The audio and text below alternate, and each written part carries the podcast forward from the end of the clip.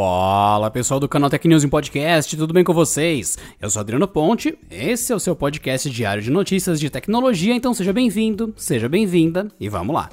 Depois dos topos de linha da Samsung, Apple e OnePlus apresentarem bugs na tela, chegou a vez do Edge Plus, o atual modelo topo de linha da Motorola, que passa pelo mesmo problema.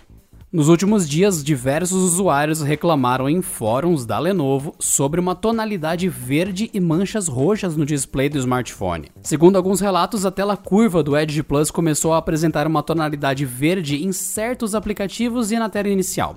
Aparentemente, o bug está relacionado à taxa de atualização do celular, ficando visível conforme o usuário aumenta a qualidade da tela. No caso do modelo da Motorola, quando altera de 60 para 90 Hz.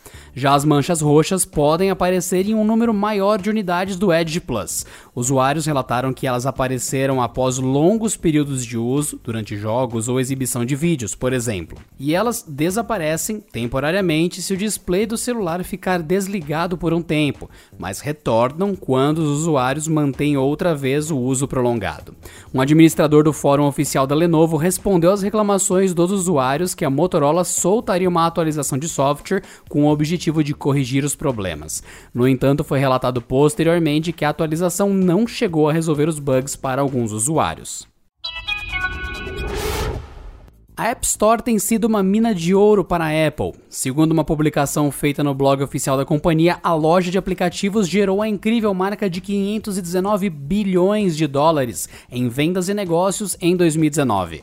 A publicação diz que a empresa realizou um estudo que revela que os pagamentos diretos feitos aos desenvolvedores da Apple são apenas uma fração do total movimentado.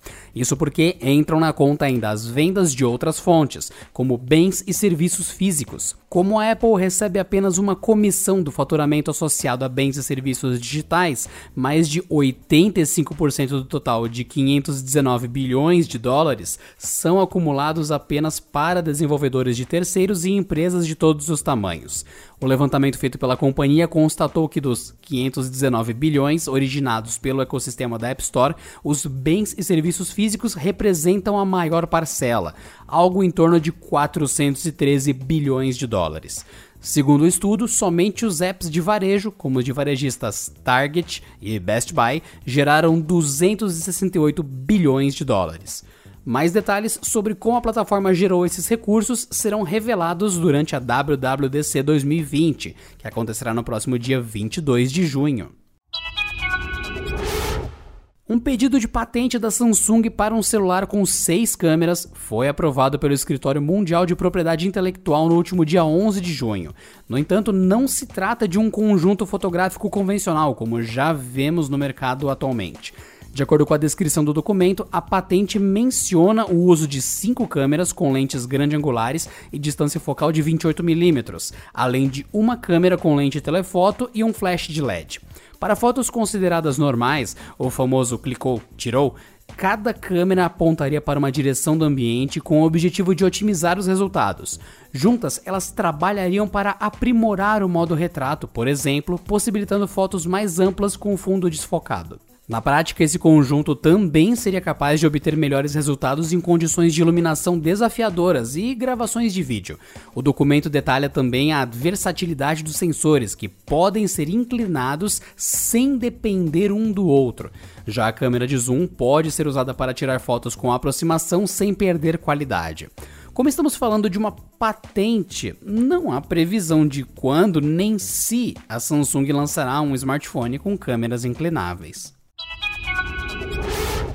O Instagram vai revisar o seu próprio algoritmo para aprimorá-lo e trazer recomendações de conteúdo de forma mais igualitária dentro da plataforma. O anúncio foi feito pelo CEO da empresa, Adam Mosseri, em seu perfil oficial no Twitter. Segundo o executivo, o objetivo é assegurar que públicos constituídos de minorias tenham uma plataforma justa para expressar suas vozes sem que ferramentas tecnológicas gerem impedimento.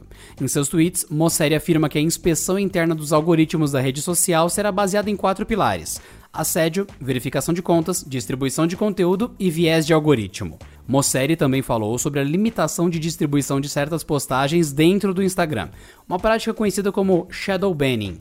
Nela, o perfil e o conteúdo postado não são necessariamente banidos da plataforma, mas têm seu alcance limitado por um impedimento artificial para chegar a mais ou menos pessoas. Finalmente, a rede social vai investigar se há algum tipo de pré-julgamento inconsciente do seu algoritmo, sem informar exatamente o que estaria procurando nessa parte. No mais, o Instagram não informou quanto tempo essa inspeção interna vai durar. A ferramenta de videoconferência Zoom anunciou que está desenvolvendo um sistema que permitirá bloquear usuários de acordo com a sua localização. A medida acontece dias após uma gafe do serviço, quando contas de ativistas de direitos humanos foram suspensos a pedido do governo chinês. Isso valeu mesmo para aqueles que estavam nos Estados Unidos e Hong Kong. O Zoom reconheceu o erro em seu blog oficial, destacando que as contas foram reativadas posteriormente à divulgação do bloqueio. O pedido do governo chinês usou como base o fato de videoconferências no serviço online servirem para lembrar o aniversário do massacre da Praça da Paz Celestial, assunto proibido no país asiático. Em seu blog, o Zoom tomou o cuidado de não mencionar nominalmente o evento, referindo-se a ele apenas como comemorações do 4 de junho. A empresa informou que não foram repassadas ao governo chinês dados dos usuários nem o conteúdo da reunião. Para evitar novas gafes, o Zoom anunciou que não aceitará mais pedidos do governo chinês que impactem usuários fora do país. Além disso, a empresa anunciará novas políticas de uso global que serão divulgadas em seu relatório de transparência no dia 30 de junho. Já o sistema de bloqueio regional permitirá à empresa remover ou banir participantes de acordo com a sua localização. E por hoje é só, pessoal. Nos vemos nessa quarta-feira em mais uma edição do Canal Tech News em Podcast. Se cuidem e até lá! Este episódio contou com a apresentação de Adriano Ponte, roteiro de Rio Maciel, edição de Mari Capetinga e editoria-chefe de Camila Rinaldi.